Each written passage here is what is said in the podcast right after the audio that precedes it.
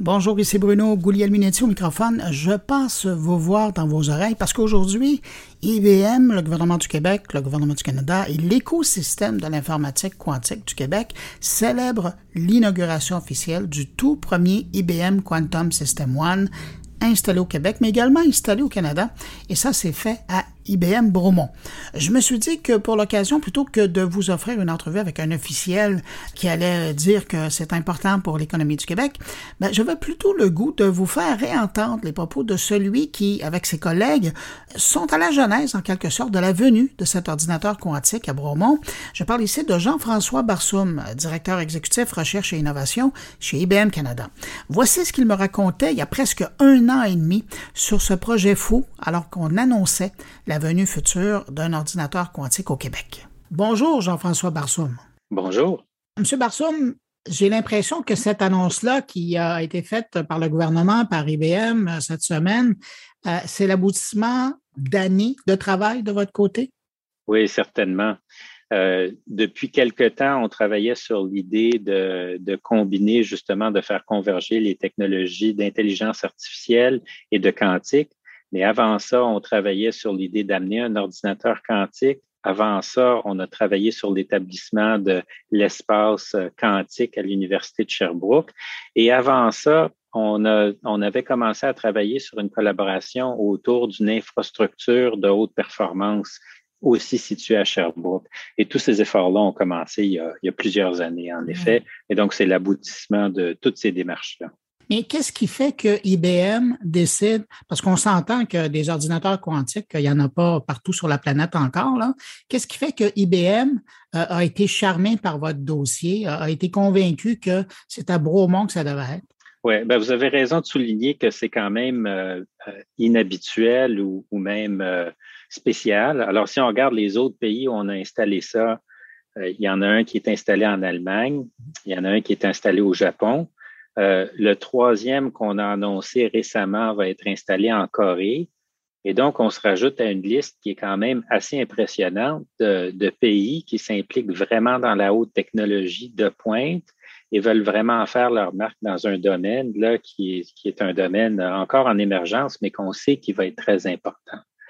Alors, une des raisons pour lesquelles IBM pense que c'est une bonne idée d'installer un ordinateur ici, alors d'abord, c'est la relation qu'on a avec l'Université de Sherbrooke et je dirais l'écosystème quantique plus généralement euh, au Canada, mais certainement avec l'Université de Sherbrooke depuis quelques années. On a une relation où ils utilisent nos ordinateurs basés aux États-Unis, euh, travaillent avec des partenaires industriels. Donc, eux vont recruter des partenaires, travaillent avec eux pour les aider à régler leurs problèmes, utiliser ces ordinateurs-là. Donc, ça, ça nous permet vraiment de monter l'intensité de cette euh, collaboration-là d'un cran et, euh, et d'avoir la base là, et c'est vraiment très bien. Le directeur scientifique, en passant de l'Institut quantique de Sherbrooke, a participé euh, aux recherches et à la rédaction des, des premières recherches euh, qui ont mené aux technologies de base des ordinateurs quantiques d'IBM. Donc, c'est, il y a un lien là entre les chercheurs d'IBM. Oui, c'est ça. ces gens-là se connaissent. Alors, la technologie quantique, là, c'est pas un monde énorme. Et donc, les gens se connaissent entre eux, mais déjà là, il y a, eu une collaboration dans le passé, puis ça continue dans le temps. Alors, ça, je pense que c'est un élément important. Deuxième élément qui est important, c'est vraiment la volonté du gouvernement du Québec de s'engager dans cette voie-là, puis de dire, bon, ben, on cherche vraiment à trouver quelle est la, la prochaine vague sur laquelle on devrait miser pour le développement de la technologie euh, au, Canada, mais autour du monde. Alors, c'est le but des zones d'innovation, puis ça concordait vraiment avec notre ambition finalement de créer quelque chose euh, qui est très nouveau et assez unique au monde. Alors ça, c'est le, deuxième élément. Puis le troisième, c'est que cet accélérateur de découverte-là vraiment demande euh, des capacités en intelligence artificielle.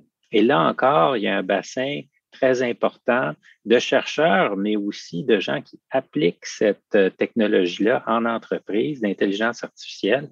Alors, il y a le quantique, euh, il y a l'intelligence artificielle et il y a la volonté politique de développer cette filière-là. Moi, je pense que c'est à peu près les, les trois éléments les plus importants pour faire aboutir un projet comme ça.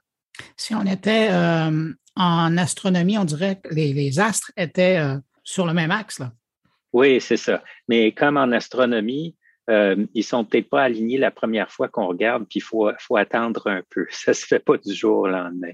Euh, d'où la, première question que vous m'aviez posée. Ça n'a pas nécessairement euh, pris plus, ben, ça a pris un peu plus que quelques minutes là, pour que ça arrive. Vous l'avez mentionné, la grosse nouvelle, en tout cas pour les gens qui s'intéressent au, quantique, évidemment, c'est l'arrivée de cet ordinateur-là à Bromont. Ça, c'est la grosse nouvelle. Mais vous l'avez mentionné, c'est aussi la création de cette zone d'innovation euh, quantique euh, du Québec qui va se faire là, dans la bulle de, Sherbrooke et, et Bromont. Ça aussi, c'est important.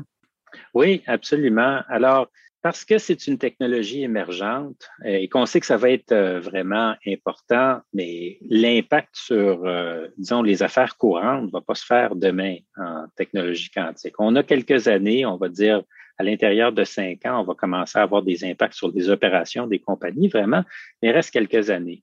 Mais euh, comme je l'ai peut-être mentionné avant, il n'y a pas beaucoup de gens qui s'y connaissent en technologie quantique. Alors, il faut se donner du temps pour former cette main-d'œuvre-là. Et c'est pas évident. C'est un changement de paradigme sur l'utilisation de la technologie, euh, de savoir où on va l'utiliser, comment est-ce qu'on va décomposer les problèmes. Alors, on disait euh, il y a quelques années, on dit toujours, on n'a pas assez de gens qui sont des euh, scientifiques des données, on n'a pas assez de gens qui sont forts en intelligence artificielle, en apprentissage profond. Bien, multiplier ce problème-là par 10, par 100, par 1000, puis c'est le problème qu'on a en quantique. On n'a vraiment pas assez de gens. Donc, l'idée de se créer une rampe de lancement avec un ordinateur quantique sur place avec des projets collaboratifs en divers partenaires qui se disent, ben, faut travailler ensemble vraiment pour créer un écosystème, pour créer euh, des nouvelles connaissances et pour s'assurer d'augmenter les capacités de ces gens-là de travailler vraiment sur des projets concrets, bon, on va le faire au cours des prochaines années. Alors, l'idée d'une zone d'innovation est vraiment adaptée à, cet objectif-là. Et vous parlez euh, de développer euh, une ressource, euh, des, gens qui se connaissent. Ça va presque dans le même sens aussi de la, philosophie que vous avez à IBM Bromont. Avant les fêtes, j'avais le grand patron de IBM Bromont en entrevue et qui me disait que pour lui, mais c'est vrai pour IBM en général, mais particulièrement pour lui, la formation continue des gens, c'est important. Mais imaginez-vous d'avoir un ordinateur quantique euh, à côté de vous, là. Mm-hmm. vous allez changer des carrières chez, euh, chez des gens qui travaillent euh, dans le coin? Ah ben, on le souhaite, certainement, c'est l'objectif, c'est d'avoir cette infrastructure-là pour inspirer les gens à faire des choses différemment. Et c'est sûr que c'est vrai pour l'utilisation de ces machines-là, mais éventuellement, ça va être pour la fabrication, l'utilisation de nouvelles technologies qui vont nous permettre de contribuer à la création. Maintenant, dans le court terme, c'est sûr qu'on euh, a une vingtaine d'ordinateurs quantiques aux États-Unis, on en a 4-5 autour du monde. Euh, alors, c'est pas, on n'a pas encore besoin d'une chaîne de montage à la Henry Ford. OK? Alors, c'est, c'est toujours un travail artisanal, je vais le dire comme ça pour l'instant. Mais au fur et à mesure qu'on commence à devenir beaucoup plus proche d'un déploiement commercial, ben, tout comme former des gens pour comprendre comment les utiliser. Il va falloir trouver les processus et former des gens pour les fabriquer en série. Donc, cette, euh, ce rapprochement avec euh, une portion de la fabrication là, qui est l'empaquetage, ça va certainement être euh, bénéfique pour nous, pour Bromont, pour, euh, pour IBM et pour l'écosystème local aussi. Euh, vous parliez des retombées, euh, d'avoir euh, ce savoir-là, cette puissance-là. on va le ressentir dans quatre ou cinq ans, le temps de vous installer, mais on parle vraiment de possibilités phénoménales au niveau de la recherche dans le domaine de l'énergie, des sciences. J'allais même dire au niveau de la durabilité, il y a des pistes intéressantes à travailler avec ça. Oui, absolument. Alors, il y a des problème qu'on n'arrivera jamais à résoudre avec ce qu'on appelle maintenant le calcul classique, avec les ordinateurs euh, courants. Si je voulais modéliser une euh, molécule de caféine ou une molécule d'insuline ou quelque chose d'un peu plus complexe, comme probablement une, une euh, drogue de thérapie, par exemple, ben, il n'y aurait pas assez d'atomes dans l'univers pour créer un ordinateur qui me permettrait de faire cette simulation-là. C'est juste mathématiquement impossible. Et le plus on complexifie le problème à résoudre dans ce, genre de problème combinatoire, le plus les exigences sur les infrastructures technologiques classiques deviennent impossibles à gérer. Alors, on apprend à faire des, euh, courts-circuits, euh, on, trouve des moyens de, gérer ça comme on peut, mais déjà, si on envoie une charge de calcul et qu'on sait que ça va prendre quelques jours à résoudre sur un ordinateur, ben, on va se dire, j'ai peut-être pas le temps. Euh, mais si c'est vraiment une charge impossible, ben, c'est un problème qu'on ne pourra pas résoudre. Alors, l'ordinateur quantique ne va pas remplacer l'ordinateur classique. Mais l'ordinateur quantique va nous permettre peut-être de décomposer d'autres problèmes et de dire, ben, il y a un élément ce problème-là qu'on pourrait résoudre rapidement avec un ordinateur quantique. Et c'est ça l'attrait finalement. Alors, dans ces questions combinatoires, par exemple, qui sont, euh, on pourrait dire, dans, dans le domaine des sciences de la santé, vous l'avez mentionné, euh, dans l'environnement, ben, il y a la, création de nouveaux matériaux, que ce soit pour des batteries, par exemple, pour avoir des batteries plus efficaces, euh, pour des panneaux solaires, pour des matériaux dans des avions qui sont plus légers, consomment moins. Alors, il y a beaucoup de, possibilités de ce côté-là. Euh, les plus grands participants en ce moment au réseau d'utilisateurs d'ordinateurs quantiques viennent du domaine de la finance. Alors, pour eux, c'est pour le calcul de risque, pour la gestion de portefeuille, il y a vraiment des limites à ce qu'un ordinateur classique peut faire et, donc, eux veulent s'approcher. Donc, si on regarde ça euh, recherche en santé, euh, si on regarde euh, nouveaux matériaux en, en, aérospatial, par exemple, si on regarde batterie électrique, tout ça sont des domaines qui sont importants au Québec et certainement au Canada. Puis je pense que c'est donc une opportunité pour eux de, de faire avancer leur secteur même dans le monde du divertissement, parce que je voyais ça cette semaine, je suivais les, annonces, et il y a même euh, le studio de jeux vidéo IDOS de Sherbrooke qui euh, dit qu'il se rapprochait aussi de vos activités. Écoutez, ça va vraiment être partout dans nos vies d'ici quelques années. Oui, oui. Vraiment, la difficulté, je vais dire, avec le quantique en ce moment, c'est que si on se replace il y a 60 ans et qu'on pense aux premiers ordinateurs qui sont arrivés, on se disait, bon, ben ça, ça va être bon pour faire de la statistique au gouvernement. Mais là, Qu'est-ce qu'on va faire d'autre avec ça? On ne savait pas trop. Alors, on se disait, on pense qu'il y a peut-être. Et là, je dirais, on n'est pas tout à fait au même stade parce qu'on a un peu plus d'imagination sur où la technologie pourrait nous amener. Mais on est quand même limité par notre expérience mm-hmm. et cette idée d'explorer euh, ensemble avec les universités et d'autres partenaires industriels. C'est ça qui est important, c'est pour développer ben, quel est l'univers des possibilités où on pourrait vraiment avoir un impact. Il y a des choses auxquelles on n'a sûrement pas pensé. Et dans quelques années, les gens vont dire, bien évidemment, c'est naturel pour que le mm. quantique se, se place là-dedans.